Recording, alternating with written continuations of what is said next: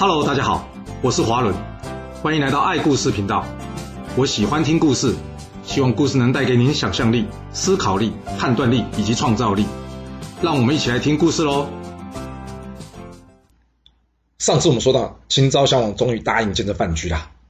而清昭襄王也是个狠角色，既然要答应见范雎，就表示有求于他嘛，所以他也放下身段。他对他之前没有采用王姬的建议而向着范雎表达了歉意啊。之后，他派出了他专用车子去迎接这范雎啊。就这样，这范雎终于有机会进到这离宫去拜见这秦昭襄王了。来到宫门口之后，这范雎假装不知道这是内宫的通道，他只见了就往里面走。而这时候呢，刚巧秦昭襄王也走了出来。这一旁的宦官，生气的说道：“哎哎，去去去去去，让开让开，大王来了。”而这范雎一看，他抓准机会了，就大叫着说：“大王，秦国哪里有大王啊？秦国只有宣太后跟狼侯吧？”哇，说这话会被杀头啊！范雎这样也玩太大了吧？听到这话，秦昭襄王走过来说：“您就是张鲁先生吧？哎呀，真的感谢您前来，我应该早点向您请教了。只不过正巧遇到要处理义渠这件事情了，我呢早晚都要向太后请示，所以才耽搁啊。”啊！现在义渠的事件已经处理完了，我终于有机会可以向您请教了。哇，这秦昭襄王没有召见范雎，都还给个借口，看来他真的有重视范雎哦。不过这里要先打个岔，怎么还有义渠啊？那、啊、到底有完没完啊？其实秦惠王的时候呢，已经把这义渠消灭的七七八八了。而之后呢，秦王也有对义渠用兵。不过我们前面有说过嘛，因为秦昭襄王刚上任的时候啊，秦国爆发着季军之乱。结果这义渠竟然又死灰复燃了，而最离谱的是什么？这义渠王啊，竟然跟他的妈妈秦宣太后啊旧情复燃，最后呢还生下两个孩子。哇，这对秦昭襄王来说真是圈圈叉叉很难处理的问题耶。在几经周折之后，最后秦宣太后同意啊，以他自己为诱饵，引诱这义渠王来到秦国，然后呢，在这甘泉宫把这义渠王给做掉了。而之后呢？秦昭襄王也立刻出兵灭了这义渠，取得了义渠的土地，并且设立陇西、北地跟上郡三个郡，这样才得以杜绝秦国臣民的悠悠之口，算是把这件事画上个句点了。所以他才会说啊，义渠的事件处理已经完毕了。说完，秦昭襄王向范雎行主人之礼，而范雎见状之后，也立刻礼貌性的回了秦昭襄王礼。由于秦昭襄王特别礼遇范雎，所以。当天看到这举动的文武百官呢，没有一个不对这位张鲁先生肃然起敬的。接下来，秦昭襄王叫一旁的左右大臣都先下去啊，在确认都没人之后呢，这秦昭襄王立刻长跪着向范雎请求说：“先生救救我啊！”哦，没想到情况这么紧急哎，啊，那范雎应该要如何回答呢？这范雎只是点点头说：“嗯嗯，啊，这嗯是怎么回事啊？”到底是要交还是不交啊？过一会，秦昭襄王再次跪着向范雎请求说：“先生，您救救我啊！”然而，范雎却依旧是用了“嗯嗯”来回答。哇，就这样，秦昭襄王连续的询问了三次，最后他失望说：“先生，您不愿意教我吗？”这范雎笑着说：“不敢啊，只是我听说之前吕尚，也就是姜太公啊，他在遇到周文王之前呢。”他不过只是个渭水边上钓鱼的渔夫罢了，像他们这种关系就属于什么交情生疏。但周文王在听完他一席话之后呢，便立刻立他为太师，然后立刻用车载他一起回宫。您知道这是为什么吗？这是因为姜太公的话说到了周文王的心坎里啊。而后来的确证明，周文王因为得到了姜太公吕尚辅佐，最后能让周朝统一天下。假使当初周文王疏远姜太公而不与他深谈，那这样，文王、武王就没有办法得到姜太公。而同样的，今天我范雎只是一个寄居于秦国的外人，与大王交情生疏，而我要讲的国家大事呢，又与大王的骨肉亲人有关。就算我一片忠心，可我不知道大王您心里是怎么想的。这就是为什么刚刚大王你连续问我三次，我不敢回答的原因呐。我不是不怕死不敢说，我明知今天向您说了这件事之后，就是死路一条，可是我并不想逃避。若大王您之后果真照我今天的话去做的话，我就算死或是被流放，也没有什么遗憾或是难过的啦。因为死是人生必经的结果，但是要能在死之前做出一些对秦国有益的事，这是我最大的愿望啊。接下来，范雎举了一大堆前人的案例，实在太多了，我这里就不一一说明了。不过说实话，我是很怀疑这段历史的啦。这段历史要是真的话，要么就是秦昭襄王的记忆力过人，把它给记下来了；要么就是范雎当初有留下书面资料；要不然，不是说旁边都没有人了吗？谁可以记下这落落长的一番话？啊，举完案例之后，范雎告诉秦昭襄王说：“我之所以不说话了，就是怕自己因为忠心谏言而遭到秦王陵处死啊，这样会断了后面的贤人来秦国的机会啊。”哦，很会说呢。啊，换个角度来说，还是怕死啊。不过千万别误会，怕死并没有错，我们不应该把它变成负面的词语啊。讲完了话之后呢，范雎看看秦昭襄王的反应之后，他知道安啦。秦昭襄王应该是被他说服了，他可以畅所欲言呐。于是他接下来说：“大王，您现在的处境是，对上害怕太后的威严，对下又要担心被奸佞的臣子给迷惑了，是不是？因为您从小身居深宫禁苑，所以您离不开左右的近臣把持，才会有这困惑，困惑谁才是真正对你好的人。但长此下去，大可以国家灭亡，小也可能让你孤立无援，岌岌可危，不是吗？”秦昭襄王一听，他说：“没错，哎，我这人愚笨无能啊！加上秦国本来就是个偏僻的地方，我们见识不广。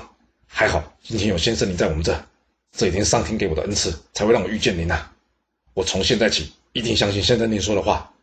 对于这些对上对下的问题，希望先生您能毫无保留给我指教，不要再怀疑我了。”这范雎听完，接着说：“大王，您的国家四面都是有坚固的要塞，或是天然的地理屏障。”加上雄师百万，战车千辆，这让您有利的时候就可以对外进攻，不利的时候也可以退回防守。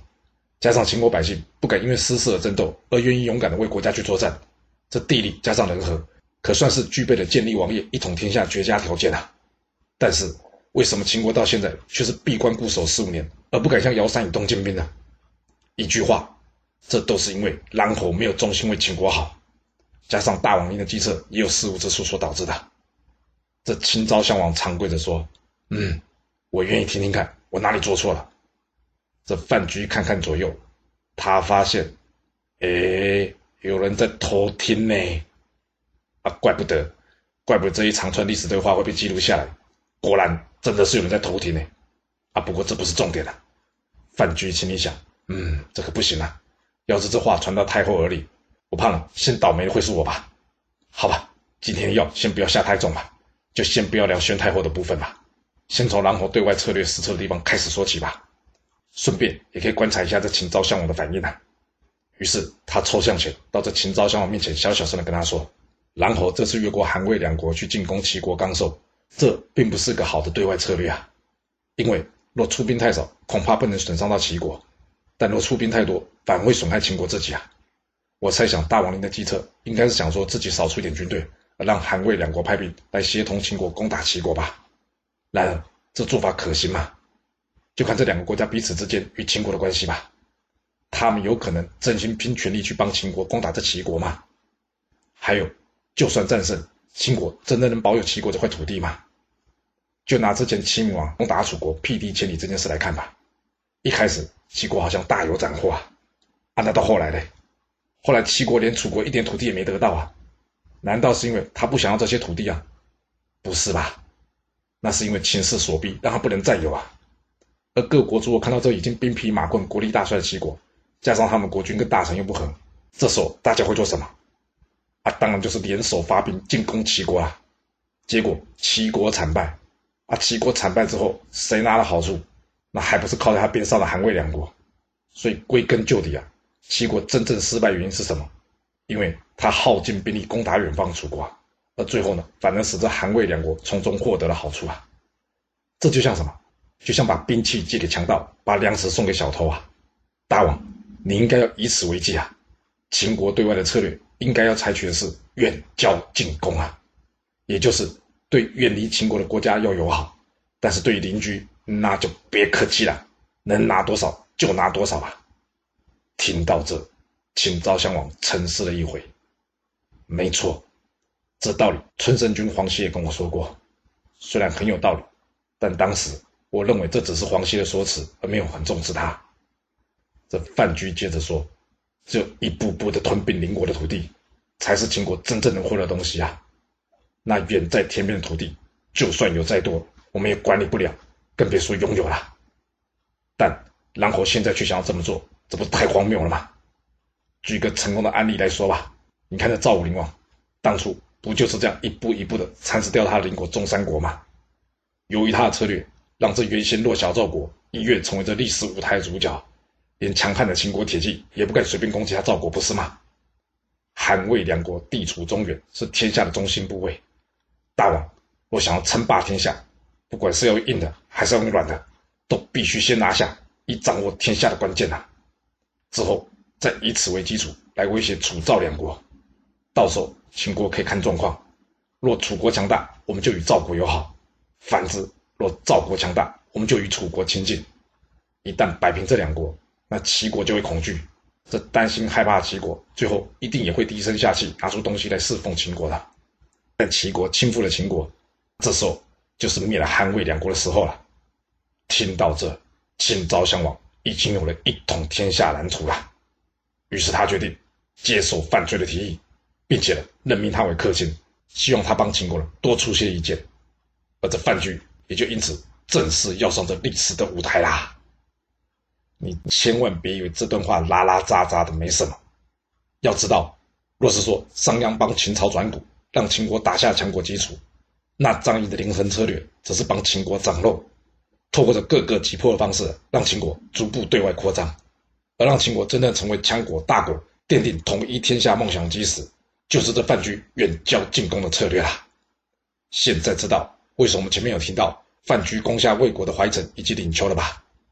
没错，这正是他向秦昭襄王推销的远交近攻的策略。其实秦昭襄王一开始也不是一定要对魏国用兵的，能好好谈，谁想要动家伙啊？不过这魏国老是反反复复的，让他很不安心啊。而范雎则是斩钉截铁建议他说：想跟魏国混好关系，要么利诱，要么就威逼。既然利诱不成，那他敬酒不吃吃罚酒，当然就是出手修理他了。啊，不过另外一头，虽然范雎建议秦昭襄王不要攻齐，不过呢，才刚刚上任，他也无法阻止魏冉的行动。最后，秦国还是与楚国联军攻打这齐国刚寿。那攻完了魏国，韩国呢？范雎跟秦昭襄王说：“大王，这韩国土地呢，深入了我秦国之中，这不就像是树木里面有个蛀虫一样吗？这平常没事就没事。”一旦出事，这韩国铁定是秦国的心腹大患了。所以大王，现在应该是时候好好劝劝韩国听话啦。秦昭襄王一听，嗯，不过韩国一直很不乖，跟他好好说，他会听吗？范雎说：“当然会啦，就像对魏国一样，敬酒不吃，那我们就请他吃罚酒吧。大王，您只要出兵到这荥阳，韩国就会听懂您在说什么。”因为他要是还听不懂的话，一旦荥阳被我秦军攻下，那韩国的宫以及城高将无法互通。要是这时候我们再派兵切断太行山的要道，那韩国的上党军队将无法南下，韩国将会有被一分为三的风险了。啊，那你说他会不会听懂我们说什么？这秦昭襄王一听，嗯，妙，好，我这就找人去跟韩国好好的谈一谈。透过范雎的建议，秦国对外的策略有了明确的方向。而秦昭襄王也越来越信任这位魏国来的张鲁，也就是范雎啦。那范雎到了秦国，究竟跟这秦宣太后芈月的死有什么关系呢？别急，我们现在就要回到这里啦。这范雎眼看着秦昭襄王对他言听计从啊，他知道是时候了。一天，他在跟秦昭襄王闲聊的时候说：“大王，我之前去齐国的时候啊，常常只听到人家说齐国的田文，也就是孟尝君啊，怎么样怎么样，或者做了什么事。”很少有听到有人在说齐王的，我当时觉得怪啊，哎，怎么这国家不是齐王说话算数吗？没想到来到秦国之后，哎，竟然发生一样的事，哎，我听到大家都在谈论狼侯、华阳君、高陵君，还有青阳君，很少有听到有人在谈论大王您的。听到这，秦昭襄王脸色一沉，他不发一语啊。范雎一看，嘿嘿，我没猜错，大王忍他们也忍很久了。于是呢，他就添把柴火说，大王。您知道什么是王吗？这独掌国家大权的人是王，能帮国家兴利除害的人是王，掌握人民生杀大权的也是王。但大王您现在好像不是这样吧？现在太后独断专行，毫无顾忌，而然后则是出使国外，从不报告。至于华阳军、泾阳军，他们是想处罚谁就处罚谁，完全没把秦国法律当一回事。还有这高陵君，我看他也不遑多让。他在任免官吏的时候，从来不向你请示。秦国有这四贵，还希望秦国能安安稳稳的，我看难呐。我不知道你有没有听过一首诗啊？这首诗是这样写的：木石反者披其枝，披其枝者伤其心，大其都者危其国，尊其臣者卑其主啊。哟、哦，这算不算史上第一首七言诗啊？虽然这个诗没什么押韵，但这不是重点啊。重点是诗的内容。讲成白话意思是什么？就是树上结的果实太多了，就会怎么样？压断树枝，啊，树枝折断了就会伤害树干，就好像大臣的封地太大就会危害国家，权力过大了就不会把国君当一回事一样。别的不说啊，就看看之前的崔杼闹此在齐国做了什么事。这崔杼用箭射齐庄公的大腿，并且还把他杀了；而闹此呢，则是抽了齐母的筋，又把他给吊死了。那至于赵国呢？赵国吕队的，这是活活的把赵武灵王给饿死了。大王，您觉得这秦国四贵跟这些人比起来有什么不一样吗？您仔细看看您身边的人啊，有哪一个不是狼侯的亲信啊？说句实话，你不怕，我都还帮你捏把冷汗。听到这，秦昭襄王。沉默不语啊！你以为秦昭襄王不知道这件事吗？但是对手是他自己的母亲、舅舅还有兄弟，你要他怎么下得了手啊？啊，下不了手也得下手啊！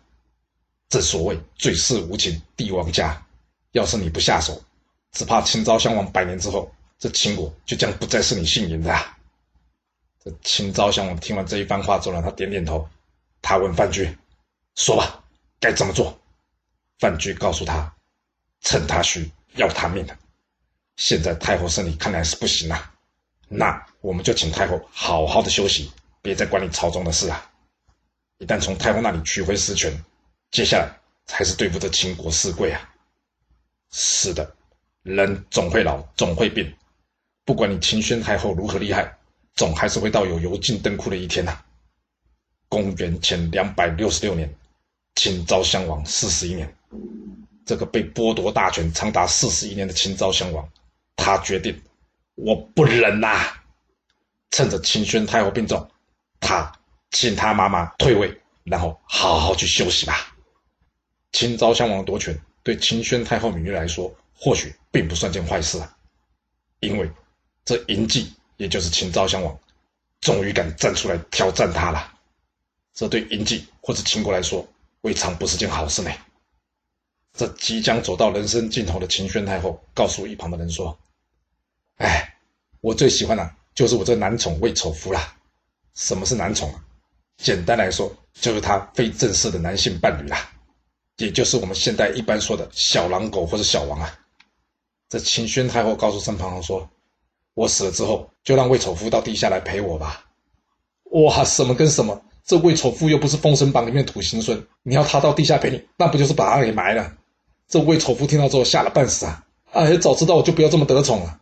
但是太后的命令已经下，这该怎么办呢？怎么办？当然是赶紧找个能言善道的人去帮自己说话啊！